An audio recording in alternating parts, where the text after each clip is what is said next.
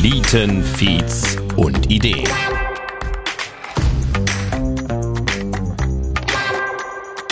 Ein Podcast über die Gründerszene in der Eifel, an der Mosel und der Saar.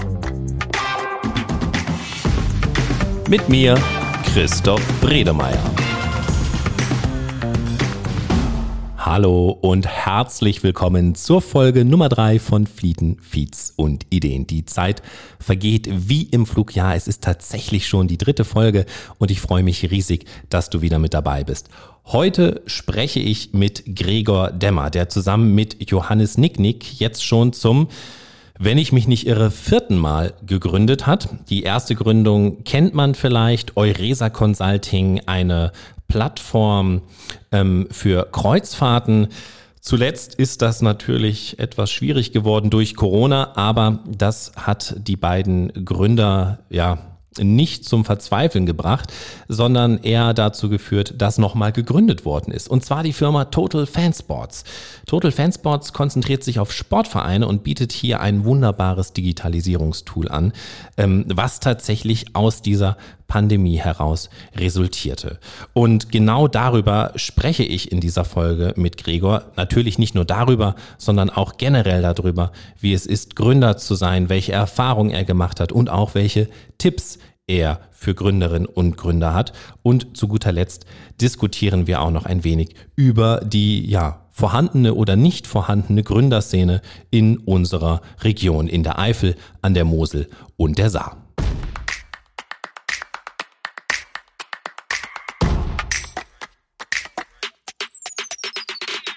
Flieten, Feeds und Ideen.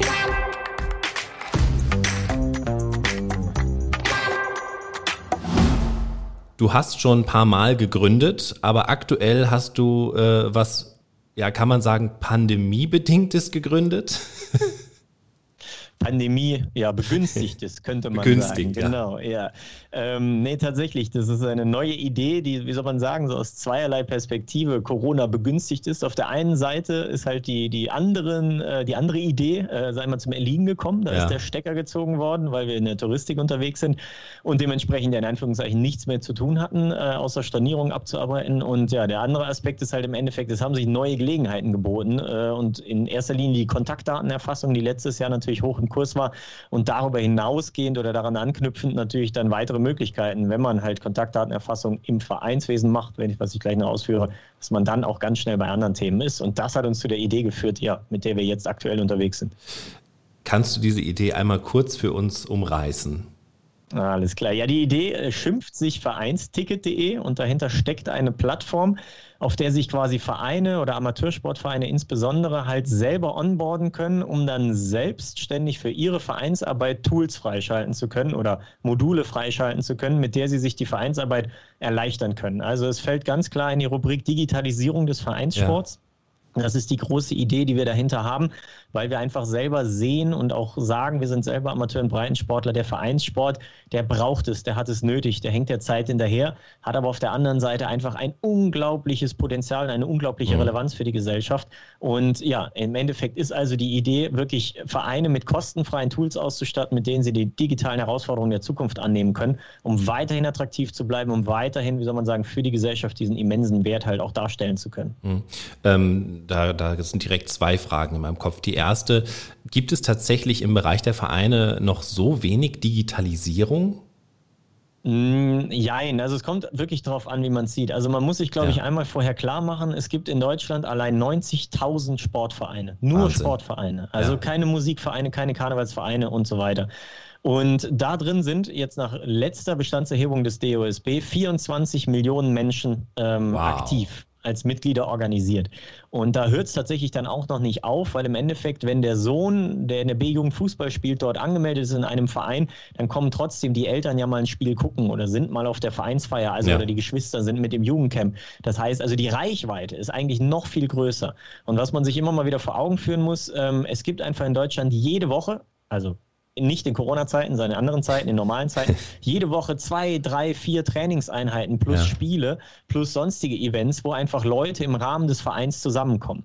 Und das ist einfach ein, eine so schiere, unglaubliche Masse, eine Plattform, eine so große Plattform, auf der gesellschaftliches mhm. Leben stattfindet. Das muss man sich einfach immer nur mal vor Augen führen. Und jetzt deine Frage, Digitalisierung ist ja ein riesiger Begriff. Und das heißt, mhm. also wenn man fragt, gibt es da noch gar nichts, dann muss man natürlich sagen, nein. Also natürlich, es gibt ähm, schon vieles. Ähm, aber es ist halt sehr, sehr, sehr fragmentiert. Es hängt mhm. sehr stark davon ab, wer leitet den Verein, wer ist der Kümmerer in dem Verein, hat er eine Affinität zu dem Thema. Äh, andersrum kann man auch sagen, es gibt leider viel zu viele von diesen Vereinen, die halt ja vor allem ehrenamtsgetragen sind, wo die Leute in ihrer Freizeit, neben ihrem Alltagsleben, neben ihrem Berufsleben quasi für den Verein da sind und natürlich dann auch nur in dem Rahmen für den Verein da sein können. Das heißt auch nur in dem Rahmen sich auf solche Dinge einlassen und dann im Endeffekt auch wirklich mal neue Tools nutzen. Mhm. Und ein ganz wichtiger Aspekt, den darf man nie vergessen, die Finanzen. Also Vereinswesen lebt von ja. den Mitgliedsbeiträgen, von Förderungen, aber auch zum größten Teil von Sponsorings. Und da muss man einfach sagen, das Sponsoring im Amateursport hängt der Zeit hinterher. Also mhm. es ist mhm. nicht mehr zeitgemäß, Werbebanden anzubieten, Einträge in Heimspielheftchen mhm. oder Erwähnungen auf irgendwelchen Spendentafeln oder Ehrentafeln. Das wollen halt vielleicht der Metzger von nebenan, der macht das noch mit für seine 500 Euro pro Jahr. Aber ich sag mal so, die, die größeren Player, die, die eigentlich wie soll man sagen, das Geld zur Verfügung stellen könnten, die erwischt man damit nicht. Und das heißt, im Großen und Ganzen ist einfach nicht nur, wie soll man sagen, sind nicht nur viele Probleme, ja. sondern auch ein unglaubliches Potenzial da, was man quasi digital heben könnte. Da kommen wir schon direkt in die Richtung meiner zweiten Frage. Du hattest jetzt ja gerade schon mal betont, die Finanzen, das Ehrenamt, Vereine haben halt wenig Geld, muss man nun mal so sagen. Und du hast ja auch gesagt, für die Vereine ist euer Dienst kostenfrei. Deswegen jetzt drängt sich ja die Frage geradezu auf, wie ist euer Geschäftsmodell? Ja, da auf die Frage warte ich quasi immer, weil egal mit wem ich spreche, kommt sie halt direkt, wenn ich sage, ja. dass es kostenfrei ist. Meine plumpe Antwort darauf ist, Facebook ist ja auch kostenfrei. Also im mhm. Endeffekt könnte ich als Vereinsverantwortlicher, als, ob ich jetzt einen Verein neu gründe oder mich neu aufstellen möchte, was mache ich? Ich äh, erstelle eine WhatsApp-Gruppe zur Kommunikation, ich erstelle eine Facebook-Veranstaltung oder eine Doodle-Umfrage oder eine Doodle, ähm, Doodle-Termin zur, zur Veranstaltungsorganisation und ich erstelle eine Excel-Liste quasi, um meine Mitglieder zu verwalten. Also ich greife sowieso auf weitestgehend ja. kostenfreie Tools zurück. Aber natürlich sind die im Endeffekt für den Unternehmer oder für das Unternehmen dahinter nicht kostenfrei. Also es muss ein Ertragsmodell geben und wir lehnen uns da tatsächlich an. Also das ist die Idee, dass wir eine Dreiecksbeziehung, so nenne ich es immer, aufbauen. Mhm. Wir liefern liefern den Vereinen die digitalen Tools, also wirklich die Plattform, auf der sie sich kostenfrei austoben können, um ihre Arbeit auch wirklich zu machen oder bestenfalls sich, sag ich mal, auf das Wesentliche konzentrieren zu können und mehr darauf zu konzentrieren zu können in ihrem Verein. Auf der anderen Seite erschaffen wir damit natürlich dann ein, ein größeres digitales Potenzial im Amateursport, was dann sozusagen freigegeben wird als Werbepotenzial für dann die dritte Ecke des Dreiecks oder der mhm. Dreiecksbeziehung Sponsoren und Partnern. Weil die Erfahrung habe ich jetzt schon häufiger gemacht. Ich bin ja selber Unternehmer ähm, es gibt einfach unglaublich viele Unternehmer, die gerne im positiven Umfeld des Amateursports präsent sein wollen würden. Mhm aber im Endeffekt nicht den, die, die Energie aufbringen oder überhaupt die Kapazität haben, um einzeln mit den verschiedenen Vereinen zu sprechen. Hey, hier mache ich eine Werbebande, da mache ich eine Förderung von einem Jugendcamp und so weiter.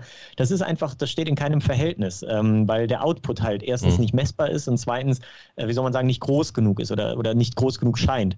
Äh, kleine Story, die ich da immer gerne erzähle, ist, wir selber wurden häufig angefragt von Amateursportvereinen, ihr habt doch hier ein Reisebüro, habt ihr nicht Lust bei uns zu sponsern? Und dann sage ich so, ja, grundsätzlich spricht da nichts gegen. Sagt uns einfach, was ihr uns anbieten könnt. Ja, wir hängen eine Werbebande am Sportplatz auf und dann kriegt ihr noch eine Erwähnung in den 17 Heimspielheftchen-Ausgaben äh, mhm. und ihr, wir können euch noch auf die Spendentafel am Platz aufkleben. Sage ich, ja, schön und gut, gute Sache.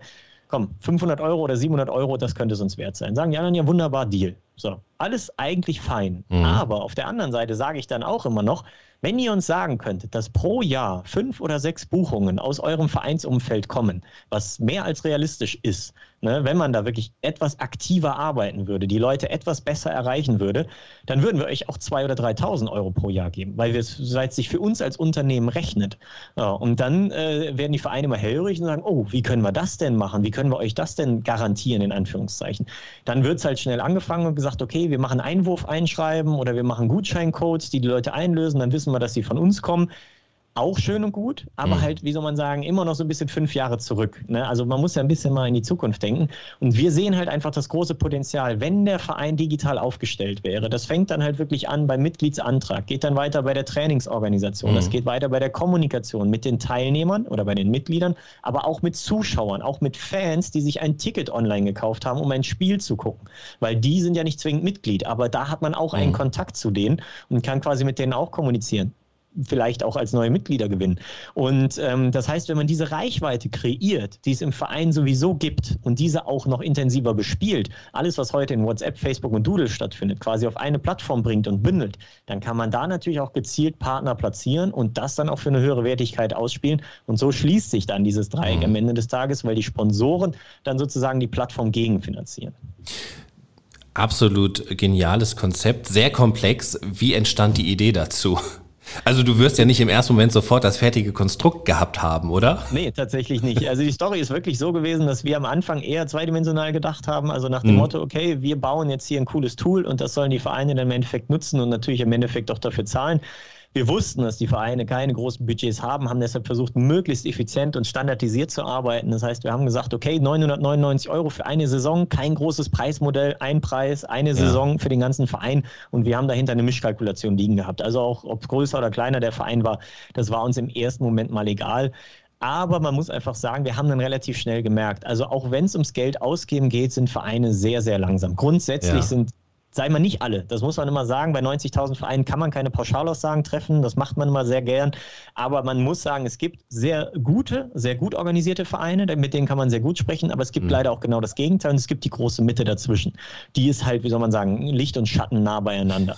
und ähm, da muss man halt dann einfach sagen, okay, äh, Vereine, auch wenn sie dann Entscheidungen treffen müssen, die auch bei 200 Euro, das muss immer durch irgendwelche Gremien gehen. Da hat immer jemand den Zeigefinger gehoben, wenn wir dafür 1000 Euro ausgeben, denn wo, ja. warum denn nicht auch für für andere Sachen. Also das ist sehr, sehr, sehr schwierig, da wirklich dann mal Ergebnisse zu erzielen. Und die Leute haben zwar immer gesagt, preis-leistungstechnisch ist das super, aber du könntest uns auch 5000 Euro am Ende der Saison versprechen, also die wir zurückkriegen durch das Investment.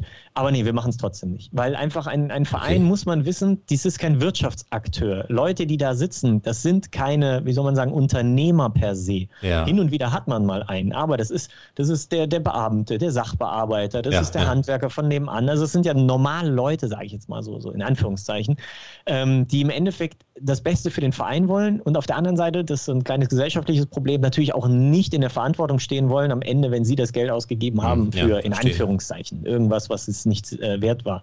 Aber äh, um zurückzukommen zu dem Punkt, das ist halt wirklich dann so die Geschichte gewesen. Wir haben gemerkt, okay, von den Vereinen brauchen wir es eigentlich nicht zu verlangen, wenn wir wirklich, wirklich was erreichen wollen. Und wir wollten was erreichen. Und dann kam ein Verein auf uns zu. Und der war ganz clever. Und der hat gesagt, ich habe hier einen Sponsor.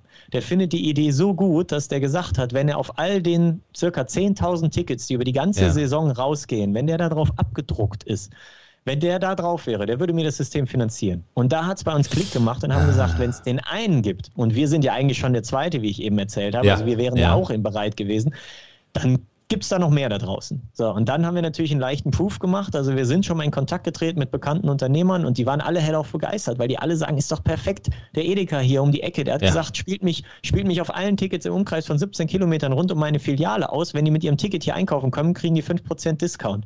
Genial. So, und das, das haben wir jetzt in einem anderen Umfeld tatsächlich schon ausprobiert und das funktioniert.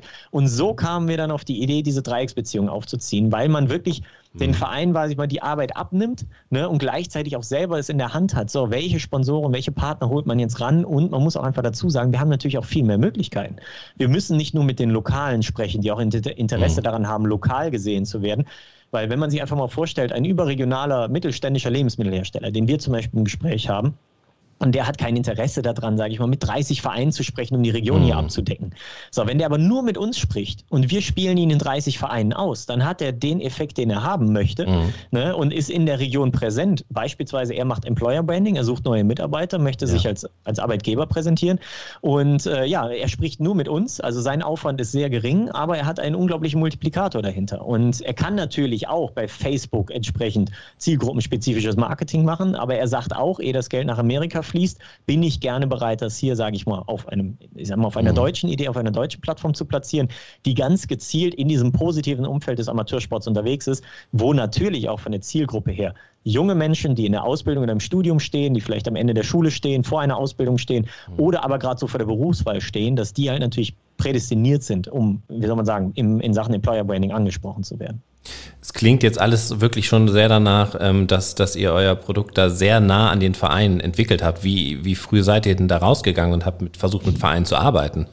Sehr früh, muss man sagen. Also, okay. um da ein bisschen Storytelling zu machen, angefangen hat, also, sag mal, die Idee nicht per se, aber sag mal, das Grundkonstrukt kam eigentlich im Frühjahr letzten Jahres, als wir hier ja. für die Verbandsgemeinde Saarburg-Kell eine Anfrage hatten, ob wir nicht ein Ticketsystem aufsetzen könnten, damit die Schwimmbäder wieder nach Corona oder nach der ersten Welle aufmachen konnten. Okay. Aber natürlich Corona-konform. Das bedeutet also mit Kontingentierung, mit Zeitslots, mit Vorabbuchung, mit Vorabbezahlung, mit vor Ort einem kontaktlosen Abscannen und auch Kommunikationsmöglichkeiten mit mhm. den Ticketinhabern.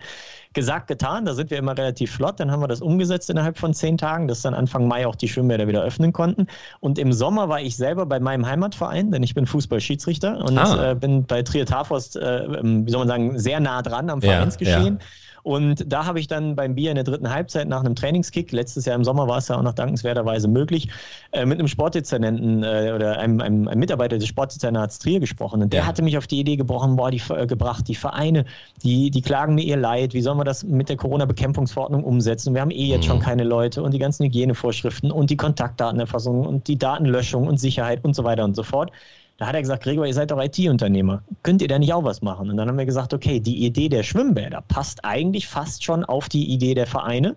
Haben wir ein bisschen angepasst und dann haben wir sie mit meinem Heimatverein Tretarfost in eine Testphase geschickt. Also da die Frage, also wir sind direkt reingegangen in die Praxis und mhm. haben halt wirklich am, am lebenden Objekt dann auch weitergearbeitet. Also dann war ein Testspiel, dann kamen natürlich die Anrufe, dann war auch hier und da was irgendwie nicht, nicht richtig oder nicht gut. Aber wir haben direkt mit den Vereinen zusammengearbeitet und äh, gerade da, Tarfost äh, mit dem Dominik Ley aus der Geschäftsstelle, haben wir sehr guten Draht, der uns da halt sehr, sehr gutes Feedback zurückgespielt hat, weil er versteht, worum es geht mhm. und worauf man achten muss. Und ein Beispiel zum Beispiel, ein Feedback war, ja, wie kriegen wir es denn hin, dass sie sich nicht immer wieder registrieren müssen? Ne? Kriegen ja. wir es nicht hin, eine Art Dauerkarte zu etablieren, womit man dann, ja, ähnlich wie die QR-Codes, die man ja jetzt auch von Luca und Co. kennt, dass man einfach nur hinkommt, abgescannt wird und reingeht, weil das auch die Schlangenbildung natürlich vor Ort wesentlich reduzieren ja, ja. würde gesagt, getan. Wir haben uns unser sogenanntes Superfan-Ticket, so haben wir es getauft, halt mhm. auch ins Leben gerufen, wo du, wenn du einmal registriert warst, hast du einmal das Ticket zugeschickt bekommen, das war eine Art Dauercode. Mhm. So, und das war es auch schon. Und damit konntest du nicht nur bei deinem Heimatverein rein, sondern bei jedem Verein, der unsere Plattform quasi eingesetzt hat, Vereinsticket. Und ja, das war natürlich super, weil es ist direkt von allen anderen Vereinen auch gut angenommen worden, weil sie gesagt haben, ja clever, das Problem haben wir ja auch. Und den Weg gehen wir tatsächlich jetzt auch weiter. Also dieses Feedback-Driven Development ist tatsächlich, mhm. sage ich mal, eine Philosophie bei uns, dass wir durch die Kunden- oder User-Brille schauen. Weil es bringt nichts, wenn wir ja. am, am, am Scratch irgendwas Tolles designen, was sich theoretisch schön anhört, aber am Ende des Tages der User oder die Praxis gar nicht gebrauchen kann. Und deshalb, wir sind da sehr nah dran. Und ja, da kann ich zum Beispiel auch noch erzählen, dass wir jetzt äh, eine sogenannte Leuchtturmstrategie eingeschlagen haben. Mhm. Wie eben gesagt, es gibt Licht und Schatten im, im, in der Vereinswelt. Mhm. Ähm, und wir haben tatsächlich, wie wir gesagt haben, wir brauchen nicht mit jedem Verein jetzt über Digitalisierung zu sprechen, weil ja. je nachdem, wen du da an der Strippe hast, ne, da ist es so ein bisschen, ach nee, das, das haben wir 30 Jahre lang nicht gemacht, das machen wir heute nicht. So, und dementsprechend haben wir tatsächlich äh, uns zwei Wochen hingesetzt mit fünf Mann und haben alle Oberligen, Verbandsligen, Landesligen, Bezirksligen und Kreisklassen im Fußball von oben nach unten über alle Bundesländer hinweg abgeklappert, ja. haben die Vereinswebseiten geöffnet. Äh, dann sind es ja nicht nur Fußballvereine, sondern das ist dann über den Fußball kommen Klar. in den Verein rein und haben uns die Webseiten angeschaut, haben uns geguckt, haben die einen Blog, haben die Videos, sind die aktuell, haben die News, machen ja. die Online-Training in Corona-Zeiten. Also Gibt es da irgendwie eine Affinität zur Digitalisierung? Also erkennt man, dass sie sich damit beschäftigen? Dann haben wir die quasi selber intern gerankt und dann haben wir in Anführungszeichen die A-Plus-Vereine am Ende sozusagen nach ganz oben auf die Liste geschrieben und haben angefangen, die anzusprechen. Weil wir da schon wussten, okay, da, da stoßen wir, sage ich mal, nicht auf taube Ohren oder da sind Leute, die können mit den Themen was anfangen.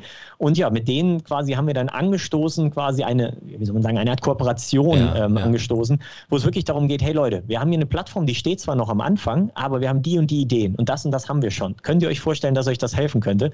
Und da haben glücklicherweise wirklich 90 Prozent der Leute gesagt, mega geil, dass überhaupt jemand in Corona-Zeiten an den Amateursport denkt und das auch noch kostenfrei. Und ja. deshalb, jawohl, klar, gerne. Also bitte, bitte meldet euch, wenn ihr Feedback braucht. Und so haben wir jetzt so immer mehr Vereine äh, deutschlandweit, die wirklich, sage ich mal, uns äh, auf Augenhöhe und Feedback mhm. zurückspielen. Und wo es auch nicht schlimm ist, wenn wir mal einen Fehler oder eine, eine Kinderkrankheit in der Plattform haben, äh, weil die einfach wissen, okay, ich spiele ihnen das zurück, in, in, ein paar Tagen ist der kind, die Kinderkrankheit raus und noch das und das verbessert. Ähm, und dementsprechend machen wir wirklich dieses Feedback-Driven Development Development, das, ist, das versuchen wir wirklich zu leben. Man merkt, es ist nicht deine erste Gründung. Man merkt auch, dass du, ähm, ja, ich würde mal schon zu den gestandenen Unternehmern zählst, so wie du sprichst. Gab es, ähm, gab es ernstzunehmende Hürden jetzt in, in dieser Gründung? Äh, in dieser Gründung ja, also im ja? Endeffekt Finanzierung, ja. Also okay. man muss ja einfach wirklich sagen, also ein bisschen, um da äh, auch wieder etwas weiter auszuholen, du ja. merkst, ich kann gut reden, du musst mich unterbrechen, Alles wenn gut. ich dann zu viel rede. Ähm, Nee, tatsächlich, also wir kommen ja eigentlich aus zehn Jahren Unternehmertum äh, und wir waren ja. eigentlich in der Touristik sehr, sehr gut unterwegs. Also wir sind Ende 2018 zum besten AIDA-Team Deutschlands äh, gekürt worden von AIDA selber. Also äh, eigentlich eine ganz schöne Auszeichnung. Also AIDA als Marktführer im Kreuzfahrtsektor, ähm, weil mhm. da geht es nicht um Zahlen, um Größe, sondern geht es um Qualität und um Serviceangebote und um ja, wie man das Produkt darstellt und lebt. Und wir haben es tatsächlich geschafft, zu dem Zeitpunkt, ja Anfang 2019, äh, bis zu, acht, also wir hatten 38 Mitarbeiter hier sitzen, also schon ein sehr Wahnsinn. großes Team. Und wir sind halt, muss man sich vorstellen, kein klassisches Reisebüro, sondern wir haben auch Reiseberater, die am Kunden arbeiten und telefonieren, äh, sodass wir erreichbar ja. sind. Aber wir haben halt auch einen großen Teil vom Team, über 50 Prozent ist unsere sogenannte Inhouse-Agentur. Das heißt, das sind Programmierer, das sind Redakteure, Content Creator, wir haben einen Videocutter hier. Das heißt, wir, wir bauen quasi um die reine Reisevermittlung herum eine, eine ganze Welt, sage ich mal, in eine, eine eine ja, Dienstleistungswelt, dass der mhm. Kunde, der bucht, bestmögliche Informationen bekommt, aber auch Services hat, wie zum Beispiel einen Preisalarm, eine Art Preiswächter, dass er, äh, sagen wir mal, aus einer Art Gutschein und, und natürlich auch so eine Art Kundenbindungsprogramm und so weiter wahrnehmen mhm. kann. Und äh, ja, dementsprechend groß war das Team, dementsprechend groß war auch, sagen wir mal, die Welle, die wir geritten sind. Ja. Und ja, dementsprechend war aber auch dann tief der Fall, als dann im Februar oder März 2020 äh, letzten Jahres der Stecker gezogen wurde. Also als wirklich am Freitag, dem 13. März, muss ich, weiß ich noch ja. wie heute, die Meldung kam, dass halt alle Schiffe äh, gegroundet werden. Das heißt, sie gehen alle jetzt äh, auf Rede und werfen ja. den Anker. Ja. Alle Leute werden nach Hause geflogen. Ja, was machst du, wenn du überlegst, du hast, du hast hunderte bis tausende Kunden draußen in der Welt und die musst du jetzt gerade einmal nach Hause koordinieren. Und äh, ja, da war das Team quasi erstmal nur on fire, diese ganze Abwicklung zu ja. machen, vier bis sechs Wochen. Und dann hat sich das Ganze ein bisschen abgeflacht, als man im Lockdown war und alle quasi wirklich Corona-mäßig im, am, ich will nicht sagen am Tiefpunkt, aber so ganz unten gesettelt waren. Alle waren daheim, ja. die Straßen waren leer so und dann war Stillstand. Und auch da haben Johannes und ich dann erstmal gemerkt, okay, wie lange geht das hier eigentlich? Ne? Und ja. äh, wir kriegen, wir verdienen im Reise, in der Reisebranche nur Geld, wenn eine Abfahrt stattfindet. Also für die Vermittlung verkriegen wir kein Geld. Das heißt, wir vermitteln, haben die Reisen die letzten anderthalb Jahre verkauft für das ganze letzte Jahr und die wurden alle nach und nach abgesagt. Das heißt, wir haben gearbeitet, nicht nur für die Vermittlung, sondern wir arbeiten auch noch für die Stornierung, kriegen aber keinen Euro. So, und das ist Mit halt 38 Mitarbeitern. 38 Mitarbeiter, genau. Ja. Und dann musst du dir überlegen, ja, wie gehst du damit um? Natürlich ist man dankbar für so Tools wie die Kurzarbeit. Da möchte ich auch nochmal einige Lanzen brechen, äh, dass ja. wir froh sein können, in Deutschland zu sein. Auch wenn es natürlich immer bürokratisch und in der Öffentlichkeit schön einmal die Sau durchs Dorf getrieben wird, wie langsam alles geht. Aber im Grunde können wir sehr, sehr, sehr, sehr froh sein, dass wir, wir mal, so ein soziales Fangnetz haben, äh, mit dem man wunderbar arbeiten kann. Auch wenn es mal eine Woche oder zwei länger dauert. Hinten raus, glaube ich, ist alles gut oder wirklich alles mhm. sehr, sehr gut gewesen. Ähm, dementsprechend haben wir natürlich so Tools wie die Kurzarbeit genutzt, die Überbrückungshilfen. In Rückwirkend muss ich sagen, sehr, sehr gute Sache. Wenn man sich natürlich damit auseinandergesetzt hat, mhm. wir haben eine sehr gute Steuerberaterin, die uns sehr, sehr gut beraten hat. Dementsprechend auch da haben wir wirklich Hilfe bekommen. Das reicht natürlich nicht, um die Leute, wie soll man sagen, zu beschäftigen. Man kriegt sie ja, damit klar. über Wasser gehalten. Aber unsere Idee oder unsere, unser Gedanke war natürlich, wir wissen, dass das hier eine längere Kiste wird. Also Fachmedien rechnen erst 2023 wieder mit einem ähnlichen Niveau wie 2019, was die Touristik angeht. Und wir, ja. wir teilen diese Meinung. Also bis dieses Jahr ist eh noch Ausnahmejahr. Nächstes Jahr sind wir dann in der Normalisierung und dann 2023 vielleicht wieder weitestgehend auf einem Niveau von 2019. Heißt, wir mussten uns die Frage stellen, ja, was machen wir mit dem Team? 38 Leute, wir können die jetzt nicht zwei Jahre in Kurzarbeit schicken. Ne? Ja, Weil gerade die ITler, ne? Luxemburg ist nicht weit, äh, die sind gefragt wie sonst was und wir sind jetzt nicht die Top-Bezahler, wir leben von unserem Startup-Spirit, von unserem jungen mhm. Team. Und da wären aber trotzdem dann einige Leute natürlich abgewandert. Und wir haben gesagt, das wäre eigentlich die größte, der größte Fauxpas, der uns passieren könnte. Wenn das Team jetzt mhm. auseinanderfällt und wir am Ende vielleicht wieder Kunden haben, aber kein Team, mit dem wir quasi arbeiten könnten. Heißt, wir haben wirklich gesagt, wir müssen wirklich, wie soll man sagen, ganz anders denken, ganz neu denken und haben halt sozusagen Corona als den Arschtritt äh, verstanden, den es dann im mhm. Endeffekt ist, einfach nochmal was Neues zu machen. Aber natürlich, das Neue, die Idee war irgendwie, da viele Ideen haben wir ohne Ende. Also Ideen haben wir in der ja. Schublade wirklich für unser ganzes Leben. Aber im Endeffekt muss es halt die Idee sein, mit der wir es hinkriegen, unser Team einzuspannen, Ja. Nicht alle, aber ein Großteil. Und dann quasi zu gucken, dass wir mit dem Team es schaffen, wie soll man sagen, mit der neuen Idee, ähm, ja, wie soll man sagen, Gas zu geben und vielleicht auch jemanden zu überzeugen, uns dafür Geld zu geben. Das, das halt klingt halt ja fast nach einer erzwungenen Neugründung. Ja, erzwungen nicht. Also sagen wir mal so, wir haben eigentlich 15 Millionen Ideen, ja. äh, wo wir am liebsten immer jede Woche loslegen würden. Wo wir auch, glaube ich, jetzt aus den letzten zehn Jahren, aus der Erfahrung heraus ganz gut einschätzen können, was daraus werden kann. Also ja. ob da Potenzial ist und so weiter, ob man das Risiko in Anführungszeichen eingehen kann. Aber nee, erzwungen war es in dem Moment nicht. Es war tatsächlich wieder so ein bisschen die günstigen Gelegenheiten, die zusammengefallen mhm. sind, wahrnehmen und doch immer wieder so einen Step weiter pushen und gucken, wie fühlt sich das an. Also um das zu mal zu beschreiben, wir hatten im Frühjahr letzten Jahres dieses Ticketsystem, dann hatten wir im Sommer diese Idee von den Vereinen oder ja. Äh, das quasi bei den Vereinen einzusetzen. Im August, September dann mit so einer Quick and Dirty Lösung das ja dann umgesetzt und haben gemerkt, ja. da ist ein bisschen was im Markt los. Wir haben parallel haben wir auch externe Projekte bearbeitet, um uns so ein bisschen natürlich Geld und Zeit zu erkaufen. Aber dann haben wir auch gemerkt, da haben wir mit einem Business Angel gesprochen, mit einem Bekannten, der auch gesagt hat, Jungs, in der Idee steckt was drin. Ja. So, und das war wieder so ein kleiner Step nach vorne, so nach dem Motto, okay, ja. wir kriegen positives Feedback, in Anführungszeichen aus dieser Finanzwelt, aus der Investorensicht. Mhm. Dann haben wir quasi einfach mal das Geschäftsmodell ausprobiert, wie wäre es, wenn wir den Vereinen das kostenfrei anbieten. Haben wir eine Aktion gefahren, die ersten oder nächsten 20 Vereine kriegen es kostenfrei. Das hat auch sehr gut geklappt und so hat sich dann Puzzleteil für Puzzleteil diese Idee komplettiert, so nach mhm. dem Motto, damit kriegen wir es hin, auf der einen Seite wirklich ein Geschäftsmodell aufzubauen, auf der anderen Seite auch überzeugend, sage ich mal, Kapitalgeber mhm. zu, ähm, äh, heranzuholen. Also es war nicht so, dass wir es innerhalb von zwei, drei Wochen auf die Beine gestellt haben. Das war ein Prozess schon über ein paar Monate, der dann, sagen wir so, Juli, August angefangen ja. hat. Dann im Oktober ist dann so ein bisschen die Entscheidung gefallen. 1. Oktober saßen wir beim Notar wir gründen das Ding jetzt und ja. dann suchen wir im Oktober, November suchen wir nach Risikokapitalgebern. Da ging es dann wirklich darum, wie kriegen wir es hin, diese Idee so zu pitchen, dass jemand auch daran glaubt und dass wir auch irgendwie dann, ähm, wie soll man sagen, jemanden finden, der auch unsere Situation versteht. Weil wir eben nicht von ja. null auf mit zwei, drei Leuten anfangen, sondern wir kommen mit 100 aus der Garage. Wir ja, haben genau. ein fertiges Team sitzen und können Vollgas geben. Das ist natürlich auch ein Riesenasset. Das muss aber auch jemand verstehen und wollen. Ja. Und so haben wir uns natürlich dann auf den Weg gemacht und ja, dann haben wir tatsächlich Oktober, November haben wir die Finanzierungsrunde äh, vorge, äh, wie soll man sagen, vorbereitet, haben Investoren gesucht, haben viel ja. gepitcht, haben viel gesprochen, viel verhandelt. Ja, und am äh, Ende des Tages dann auch tatsächlich welche gefunden und dann Anfang Januar auch dann äh, die Seed-Runde, wie man ja so schön sagt, dann ja. zeichnen können. Sehr cool. Ähm, wird Gründen leichter, je häufiger man es macht? Mm, ja, doch, ja. kann man so sagen. Ähm, Gibt es eine Routine? Gibt es eine Gründerroutine? Ähm, nein, also Routine nicht, würde ich sagen, im Sinne von, ja. dass sich etwas wiederholt. Ähm, was man aber hat, man hat sein Set. Man hat sein Set an, an äh, ähm, Aspekten, auf die man achtet. Ähm, mhm. Und man weiß, wie man gewichten muss. Man weiß, was hat auf jeden Fall Priorität. Ähm, ich durfte letzte Woche glücklicherweise bei der Startup Camp ähm, mhm. äh, den, den Impulsvortrag am Anfang, also so ein bisschen den Opener gehen, ja. wo ich dann, wie soll man sagen, versucht habe, den Gründern und angehenden Gründern ein bisschen Motivation mit auf den Weg zu geben. Da habe ich den quasi im, im Endeffekt auch drei Grundprinzipien oder Sachen, die sich für uns einfach bewahrheitet haben, mitgegeben auf den Weg.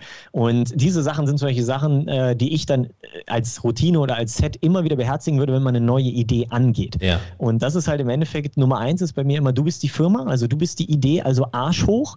Das mhm. heißt, wenn du sitzt, sitzt die Firma. Wenn du was machst, macht auch die Firma was, egal wie wertvoll es sich gerade anfühlt. Hauptsache, du machst was. Also Hauptsache, du mhm. kommst irgendwie voran.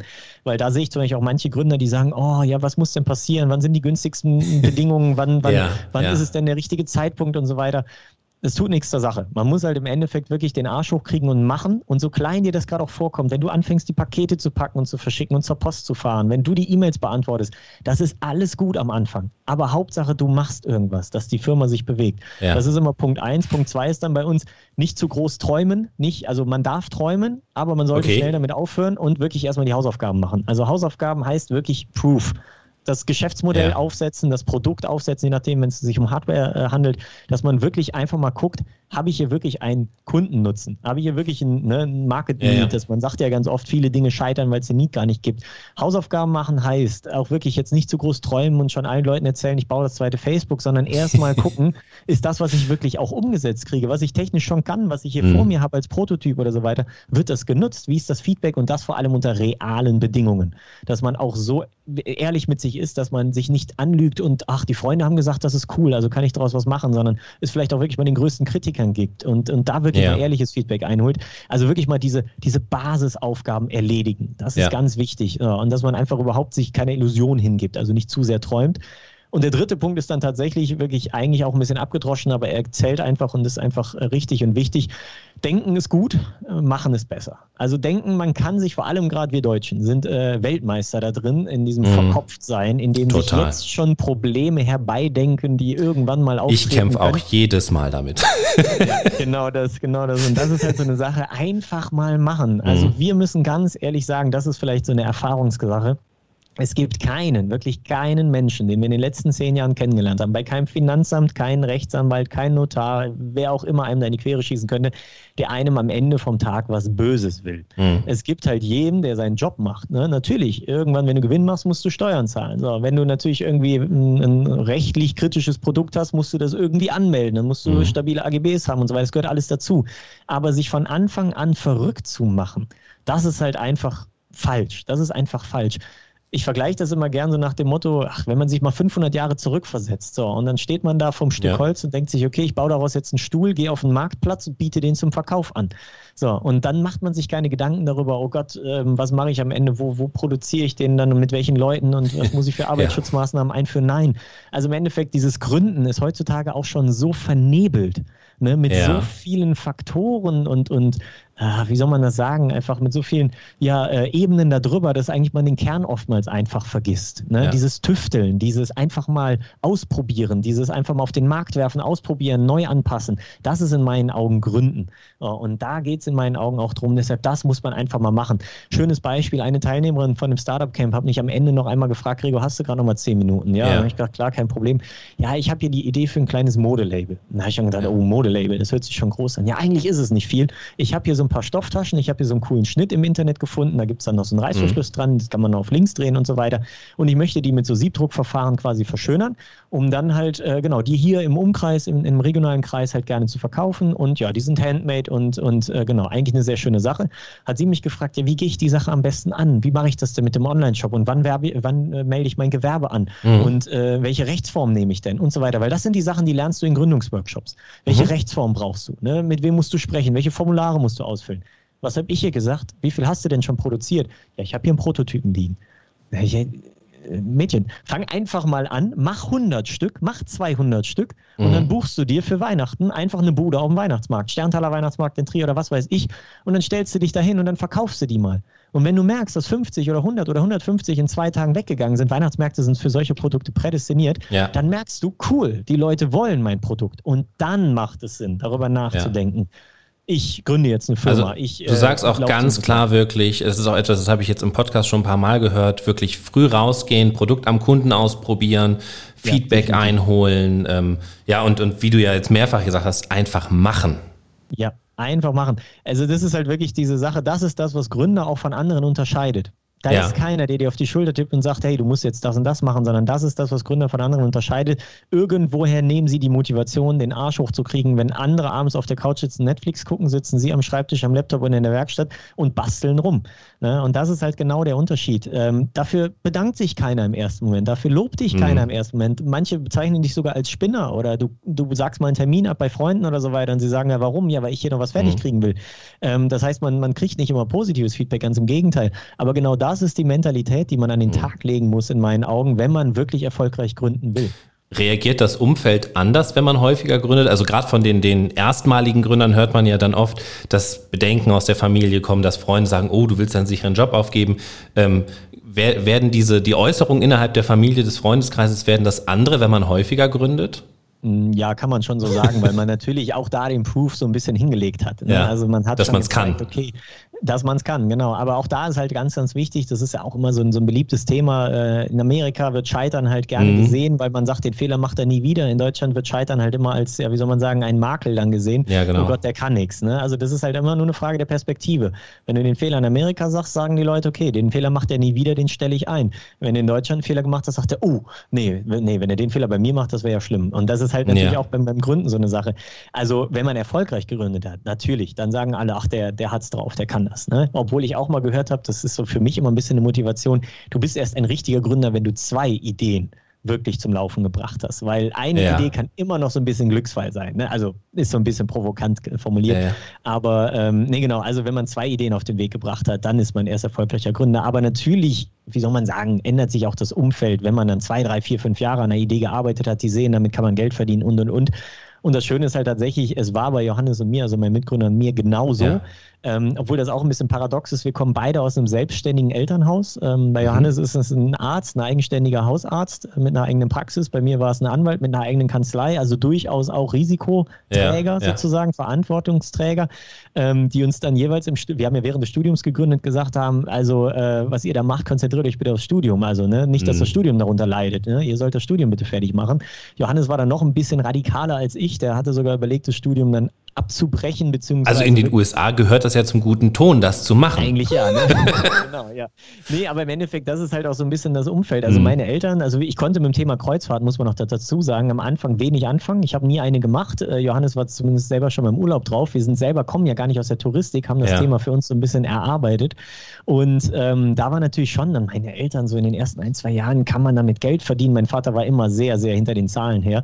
Ja. Und dann, als ich, aber da gab es dann auch diesen, diesen Lightning Moment, als ich dann gesagt habe, okay, äh, zwei Jahre später hat er gesagt, du, ihr habt doch, ihr seid doch eine GmbH, da müsst ihr doch eine Bilanz machen. Ich so, ja, die machen wir auch, die mache ich sogar. Und dann sagt er, ach krass, okay, dann zeig mir die doch mal. Dann habe ich ihm die Bilanz und die GUV gezeigt. Ja.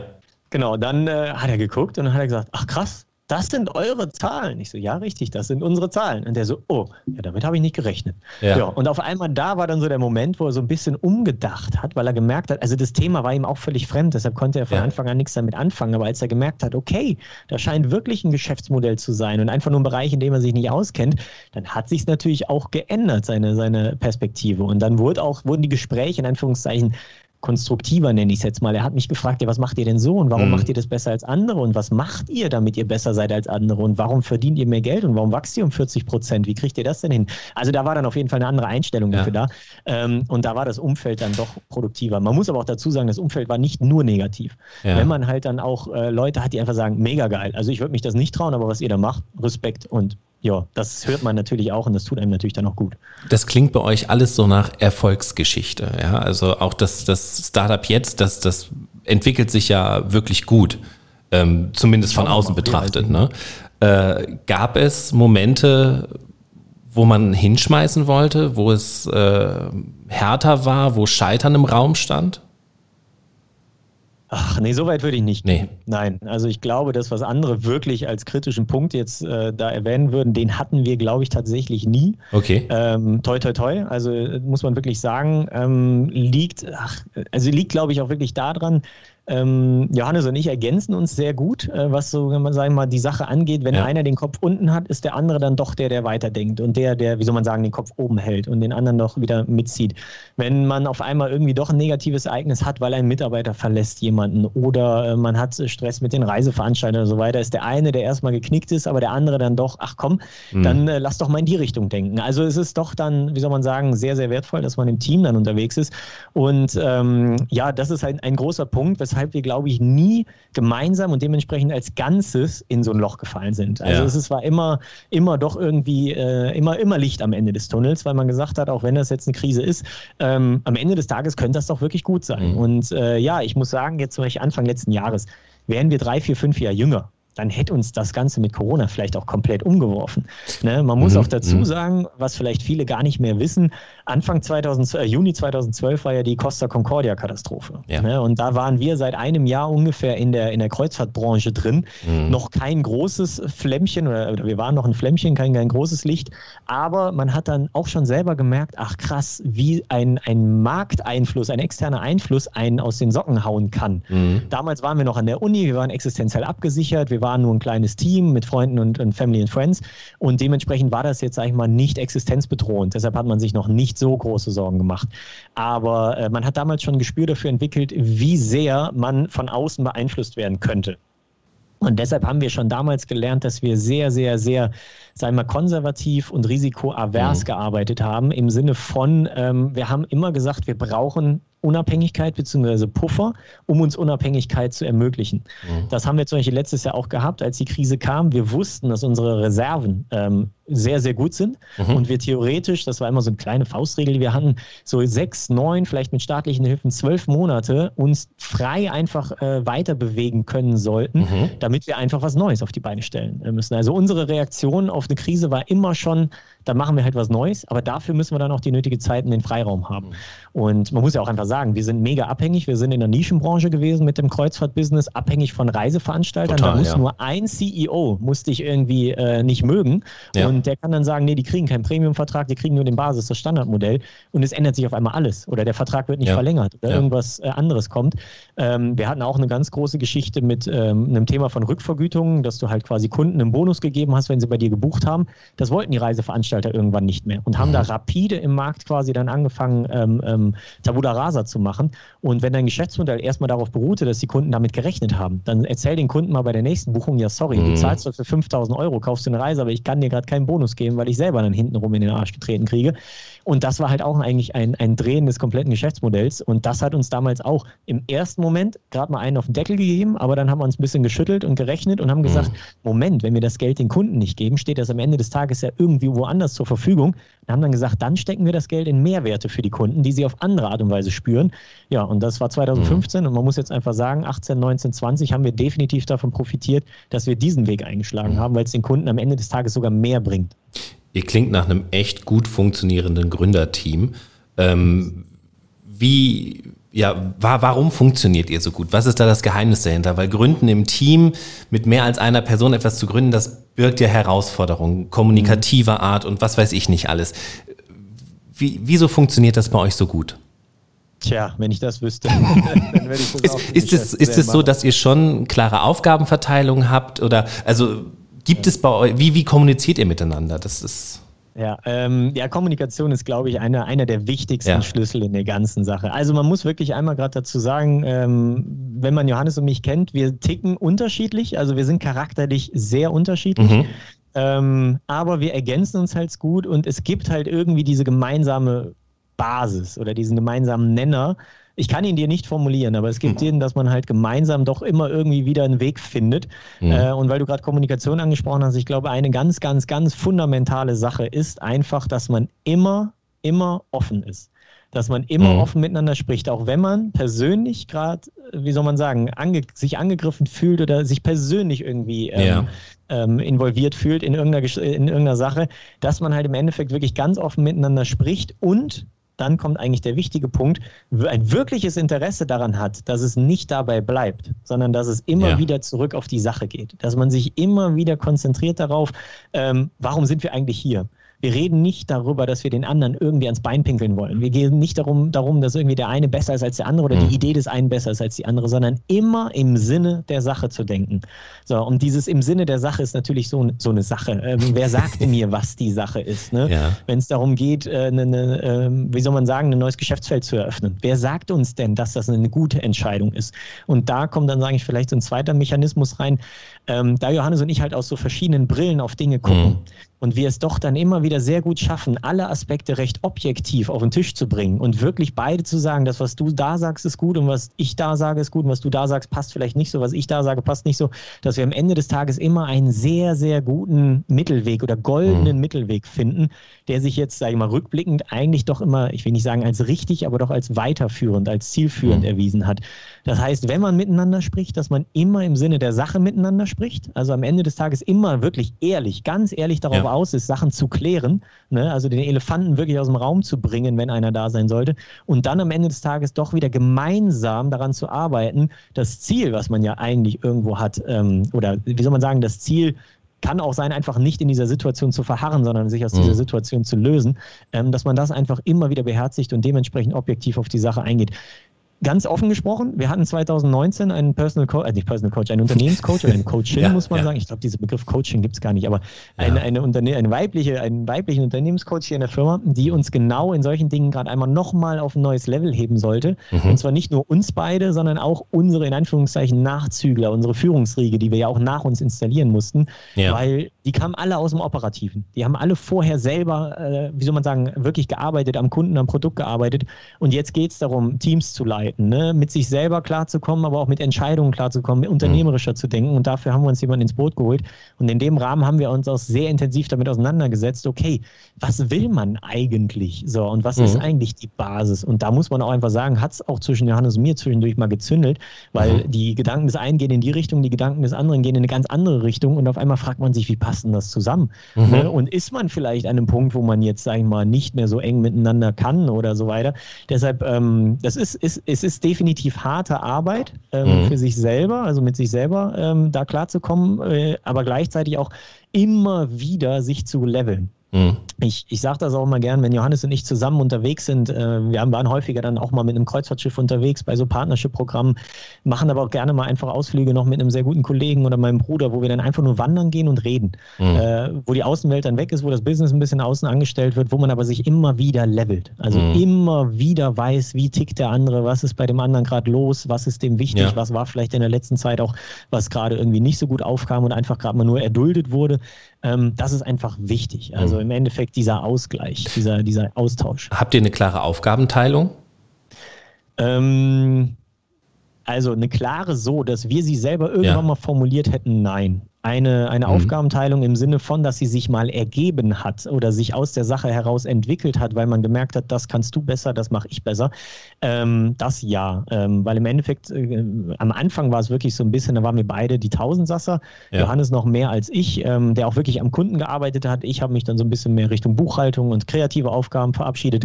Und dann hat sich es irgendwann weiterentwickelt, dass Johannes, äh, der schon seit langer, langer Zeit sich immer gern mit IT und Programmieren und Computern beschäftigt hat, mhm. dann natürlich die, diese technische Schiene vor allem eingeschlagen hat, weil wir gemerkt haben, damit kann man in der heutigen Zeit einen, einen großen Wettbewerbsvorteil aufbauen. Und ich habe mich dann mehr dem Thema Finanzen, HR und auch ein bisschen dem Kreativen verschrieben. Und dann haben wir ja irgendwann auch Mitarbeiter bekommen. Und dann hat man mhm. angefangen, Aufgaben abzugeben. Und ähm, ich war, glaube ich, tatsächlich dann wirklich mal an einem Punkt, wo man mich sechs Monate lang nicht gebraucht hätte. ähm, das hätte man operativ operativ nicht gemerkt, wenn ich nicht da gewesen wäre. Bei Johannes noch eher bei der IT, aber er war auch an einem Punkt, wo ja. eigentlich alles sehr, sehr gut lief und dementsprechend die Aufgabenteilung sich so ein bisschen aus der Unternehmensentwicklung heraus ergeben hat. Jetzt bei der neuen Gründung muss man sagen, da haben wir es jetzt mal ganz bewusst so gemacht, dass Johannes der CTO ist, also dass er sich ja, komplett auf. Technik und Plattform konzentriert ich im Endeffekt den Titel CEO trage, also so ein bisschen jetzt auch wie hier so ein bisschen die Außenwirkung, die Außenwahrnehmung ja. steuere, aber natürlich auch das Business Development ein bisschen ähm, forciere, aber nur in dem Sinne, dass es, wie soll man sagen, ähm, wie soll man sagen, ja bei mir auf dem Tisch liegt, aber im Endeffekt auch Johannes immer wieder mitdenkt. Also Johannes mhm. und ich haben auch gemeinsame Sessions, wo es immer darum geht, Produkt, äh, HR, Finanzen, ähm, Investoren, äh, grundsätzlich gesellschaftliche Entwicklung, Einschätzung, Markteinschätzung. Das heißt also im Grunde die Wesentlichen. Ist das ein Fixum? Ist das, das fest feste Termine, wo ihr euch immer wieder abstimmt? Habt ihr das organisiert? Oder ist das. Äh, ja, also ich ja. sag mal so, ich habe einen Termin in meinem Telefonbuch stehen, aber es ist, sage ich mal, der Termin, der auch am ersten leidet, wenn dann doch was Externes kommt und dann wird es ja. dann doch wieder an anderer Stelle nachgeholt. Ähm, da muss man sagen, Johannes und ich sitzen in einem Büro. Das mhm. ist auch eigentlich sehr wertvoll, weil man kriegt mit, was bei dem anderen passiert. Man mhm. kann mal eben sagen, hast du gerade mal fünf Minuten. Ähm, und das sind eigentlich die wertvollen mhm. Gespräche, dass man mal eben, wenn die Idee da ist, wenn, wenn, der, wenn der Impact da ist, wenn gerade die Situation dafür da ist, dass man es kurz bespricht. Und das ist, glaube ich, auch noch so ein Punkt, ähm, effizient sein ähm, in der Zusammenarbeit, in der Kommunikation. Ja. Dass man halt wirklich auch, ähm, wie soll man sagen, weiß, wenn ich das jetzt so und so sage, weiß der andere schon, was ich meine. Und natürlich, wir kennen uns jetzt, sagen wir mal, 13 Jahre fast, äh, jetzt 10 Jahre zusammen oder 11 Jahre, ja, 10 Jahre zusammen hier im Business, wo es halt wirklich dann auch, äh, wie soll man sagen, man weiß, was muss man dem anderen sagen, damit er weiß, worum es geht. Und ähm, das dann einfach effizient zu platzieren. Aber wir haben tatsächlich montags ein Meeting, ähm, wo es wirklich nur darum gehen soll, in erster mhm. Linie dieses Product Ownership, was wir jetzt in der Form bei der neuen Idee ja wir beide noch verkörpern, ähm, dass wir uns wirklich da nur darauf äh, fokussieren, weil wir ja schon immer wieder gucken müssen, wie mhm. entwickeln wir jetzt die Plattform weiter, was kriegen wir von Klar. den Vereinen zurückgespielt, was ist jetzt wichtig, was ist auch die Corona-Situation, also sind irgendwann wieder Zuschauer am Platz oder konzentrieren wir uns aufs Training. Also da gibt es schon so, ähm, ja, mhm. doch gibt es diesen Slot, aber ich sag mal so, wir sind nicht die Typen für richtig feste ja, Joe Fixes. Spannend. Ähm, lass uns noch mal einen Schwenk in die Region machen kurz. Ähm, in der Eifel, an der Mosel und der Saar haben wir, haben wir hier eine richtige Gründerszene? Würdest du sagen, wir haben eine Gründerszene? Nein, also keine Gründerszene, wie man sie, sage ich mal, sich vorstellen würde. Oder wenn man jetzt einfach jemanden fragen würde, hey, Gründerszene, siehst du die bei uns, dann würde hm. ich ganz klar sagen, nein. Bra brauchen ähm, wir eine? Oder wäre es schön, eine zu haben? Äh, letzteres äh, wäre mhm. meine Antwort. Äh, also brauchen, nein, brauchen, wer sagt, dass wir eine brauchen? Ähm, wenn man es jetzt hoch aufhängen will oder da sind die Grenzen vielleicht auch verschwimmen. Ich glaube, es wäre schön, eine zu haben, weil man im mhm. Rückblick merkt, warum man eine gut gebrauchen könnte. Ne? Weil im ja. Endeffekt mhm. eine eine Gründerszene oder Gründer grundsätzlich ähm, einfach immer neue Impulse geben und ja. immer wieder Veränderungen anstoßen. Und ich einfach, das ist ein, ein persönliches Prinzip von mir. Es gibt diesen schönen Satz, nichts ist so beständig wie die Veränderung. Und ich mhm. glaube, nichts ist so wahr wie dieser Satz. Weil wir leben in einer Welt, die sich jeden Tag dreht. So, wir leben in einer Welt, wo die Sonne mal auf und unter geht, wo wir einfach physikalisch immer Veränderungen erleben. Mhm. Und es ist in meinen Augen eigentlich paradox, dass der Mensch immer nach Sicherheit strebt, im Sinne von, dass er versucht, einen Status herzustellen, egal wie, im häuslichen Umfeld, im Arbeitsumfeld, in der Beziehung, ein, einen Punkt zu erreichen, wo er vermeintlich Sicherheit hat, weil sich auf einmal nichts ändert. Mhm. Aber das ist in meinen Augen eher ein Ausdruck von Angst, weil es ist dann alles beherrschbar, weil sich, weil, wie soll man sagen, man muss mit nichts umgehen. Ja, und dann sind die Leute auf einmal überrascht, wenn sich auf einmal was verändert, ne, weil sie auf auf einmal aus ihrer Komfortzone rausgeholt werden. Und das ist in meinen Augen der komplett falsche Ansatz. Und Gründer leben halt genau diesen anderen ja. Ansatz. Sie kommen raus aus ihrer Komfortzone, sie versuchen eben kein sicheres Umfeld aufzubauen, sondern sich in einer verändernden Welt, in dynamischen Märkten, in, ja, wie soll man mhm. sagen, in einfach einer, einer, ja, einer belebten Welt halt wirklich zurechtzufinden. Und das ist in meinen Augen genau der Weg oder genau die Gangart, die man braucht, um langfristig halt erfolgreich zu sein und wie soll man mhm. sagen, natürlich auch die Wirtschaft voranzubringen, dadurch auch Wohlstand zu erhalten und zu schaffen, neue Ideen, innovative Ideen zu, verschaffen, äh, zu erschaffen, konkurrenzfähig zu bleiben und auch vom Kopf her einfach wach zu bleiben. Weil mhm. das Schlimmste ist doch, wenn wir jetzt einmal, wenn wir mal das krasse Gegenteil annehmen, einfach nur in so einem schlimmen verwaltenden Beamtentum untergehen würden. Ja, das, das macht absolut, doch keinen Spaß. Absolut. Nein. Deshalb, aber, also aber genau, glaube, genau zu diesen Punkten, Impulse. genau zu diesen Punkten würde ja eine aktive Gründerszene regional beitragen. Also wäre jetzt mein, mein Empfinden. Ja. Also das wären ja genau die Punkte, die sich gegenseitig so ergeben würden da. Ja, definitiv. Ich muss auch sagen, äh, das war auch Gesprächsthema letztens zwischen uns Mentoren, die wir beim Startup Camp ja. dabei waren. Äh, da habe ich im Nachhinein noch eine Stunde lang mit einem telefoniert, der auch gesagt hat, Gregor, ach, wie fandst du denn dieses Startup Camp und so weiter? Und ja, äh, ich habe gesagt, du, relativ gesehen, für das, was jetzt gerade hier da ist in der Region, ja. war das sehr gut. Weil ähm, mhm. gerade, wir haben wirklich, man hat gesehen, 12, 13 Gründerinnen und Gründer mit Ideen, ähm, die wirklich Bock auf was haben. Also wirklich bunte Ideen, kleine wie große. Das werden nicht immer Startups und Google, äh, Facebooks und Googles, sondern das werden halt auch mal, wie soll man sagen, einfach das, das Spielestudio von nebenan mit 10, 12 äh, Angestellten. Aber das ist ja. egal. Es geht einfach darum, die Mentalität. Und ich habe gesagt, für das Niveau, auf dem wir uns bewegen, war das mhm. sehr, sehr gut. Und ich bin auch der Meinung, wie beim Gründen auch, jeder Schritt, alles, was wir machen, ist in irgendeiner Form gut. Hauptsache, wir machen etwas. Und da habe ich auch so ein bisschen für mich gesagt, eigentlich bräuchten wir einen Gründer, der sich um diese Gründerszene kümmert. Der sich das, das möchte ja ich sein. oh ja, Christoph, gerne. Das gerne, ist ja, gerne, deswegen, deswegen habe ich ja diesen Podcast angefangen. Äh, wir arbeiten ja. gerade im Hintergrund an einer Datenbank, wo wir alle Gründer zusammen versammeln wollen, dass wir mal so einen Überblick haben. Und dann soll es natürlich äh, mittelfristig auch äh, äh, wunderbare Gründerveranstaltungen geben. Also das ist ja die Idee hinter Flietenfeeds und Ideen, dass wir diese Gründerszene wunderbar. kreieren. nee, wunderbar, perfekt. Also ich sag mal so, ich hatte es jetzt gerade so nicht auf dem Schirm, aber natürlich hast du vollkommen recht. Ja. Und das ist extrem gut und extrem wichtig, weil ich sag mal so, ähm, das Digi Digital Hub in Trier, mhm. ja, das, ja. das, war von Anfang so ein bisschen, ähm, ich muss sagen, ja, wie soll man sagen, das hatte so ein bisschen die ganze Zeit so, so, so einen Hinkfuß, weil mhm. ähm, du kannst nicht eine Gründerszene erzwingen. Mhm. Ähm, erzwingen im Sinne von, du schaffst auf einmal eine Struktur und erhoffst dir auf einmal, dann wird die angenommen und da warten tau äh, nicht Tausende, aber zig Leute, die am, am, besten Fall dann da reinlaufen und sagen, juhu, wir haben ja. jetzt eine Gründerszene. Das funktioniert nicht. Das ist genauso wie, ähm, du kannst halt auch einen, einen, Baum pflanzen oder ein Grashalm, nicht am Grashalm ziehen, damit er schneller größer wird. Du kannst aber die perfekten Bedingungen schaffen. Genau. Im Sinne von, ne, du setzt natürlich erstmal den Samen, der ist unter der Erde, du weißt nicht, was dabei rauskommt. Du weißt, genau. im Idealfall wird es ein Baum, ne, aber vielleicht wird es auch einfach nur ein Busch.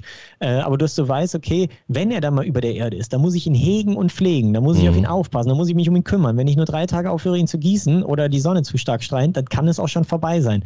Das heißt, wir brauchen jemanden, der sich kümmert, einen ja. Kümmerer. Und deshalb meinte ich gerade einen Gründer für die Gründerszene, der eigentlich nichts anderes macht, als sich die ganze Zeit dahinter zu klemmen und zu sagen, alles klar, ich spreche jetzt die Unternehmen an und ich sehe da was und dann probiere ich ja. da doch einfach mal was aus und da machen wir eine Veranstaltung.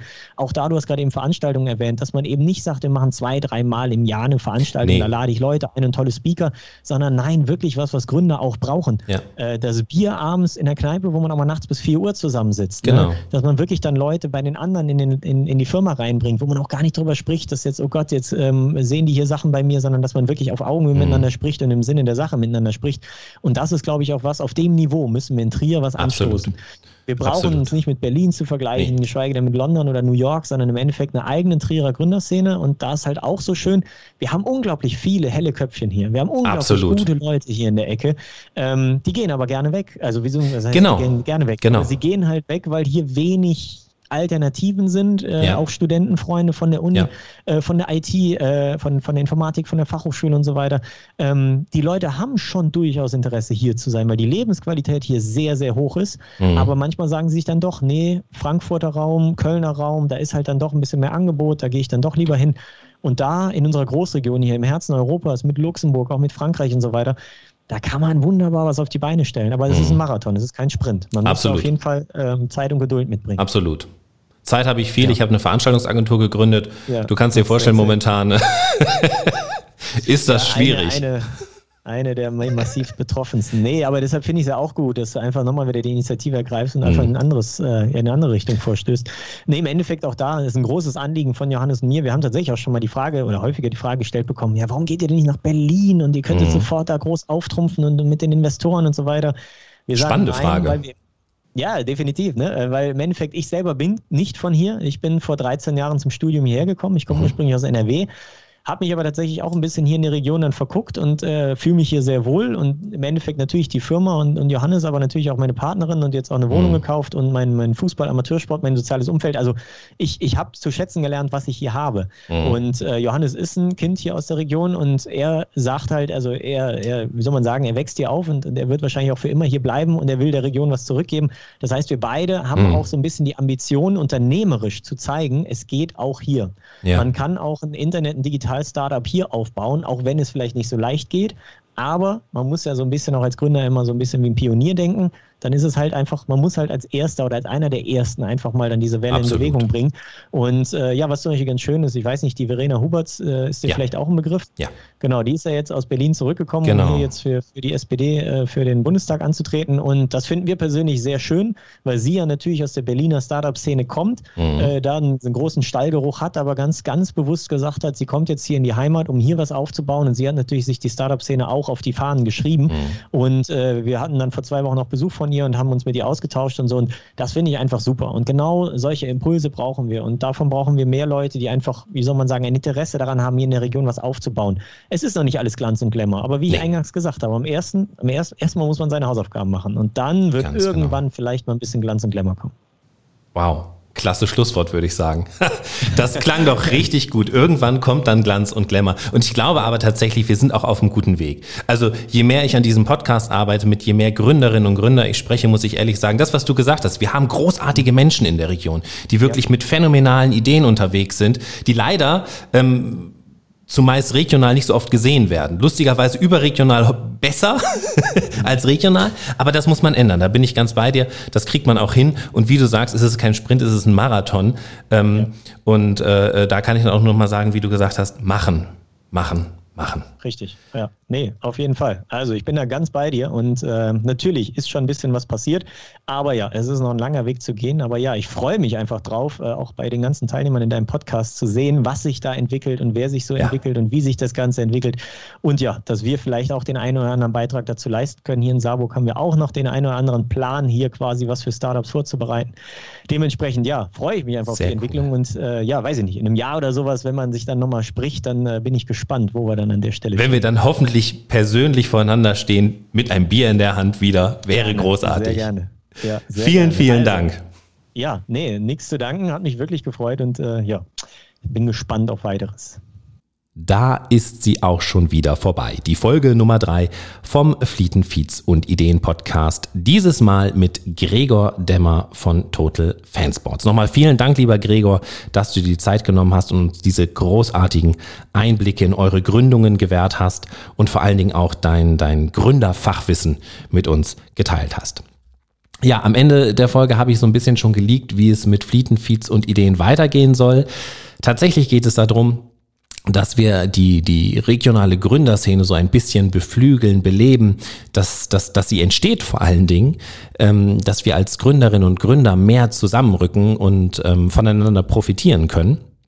Und der nächste Schritt, der ist auch schon gegangen oder der wird gerade gegangen, nämlich eine kleine Datenbank, auch wenn das Wort ein bisschen altbackend ist. Wir, wir nennen es äh, liebevoll Community. Ähm, wir wollen mal sammeln und abbilden, wer hier was eigentlich gründet. Also wir wollen eine kleine Datenbank erschaffen von den ganzen Gründungen und Startups, die es hier in der Eifel, an der Mosel und der Saar so gibt. Denn das wissen wir jetzt seit der Recherche zum Podcast, das sind einige. Und ähm, es ist unglaublich, wie viele großartige Menschen hier unterwegs sind und wirklich geniale Ideen auf die Straße bringen. Ähm, oder überhaupt, wie viele Menschen in der Region den Mut haben, den, den Schritt zu wagen, sich selbstständig zu machen, etwas zu gründen. Ähm, denn das hat viel mit Mut zu tun. Das ist immerhin ein, ein risikobehafteter Schritt. Und das möchten wir gerne zeigen. Das möchten wir gerne abbilden mit unserer Flietenfeeds und Ideen-Community. Wenn das für dich interessant klingt, dann schau doch direkt mal auf flietenfeeds und ideen.de vorbei, denn dort wirst du im Menü jetzt neben dem Punkt Podcasts auch den Punkt Community finden und da gibt's dann alle weiteren Infos. Wie gesagt, einfach auf flietenfeeds und ideen.de gehen. Ja, und nächste Woche geht's dann hier an gleicher Stelle weiter mit der vierten Folge von Flietenfeeds und Ideen. Ich freue mich riesig, wenn du dann wieder mit dabei bist und bis dahin wünsche ich dir fröhliches Gründen. Flieten, Feeds und Ideen.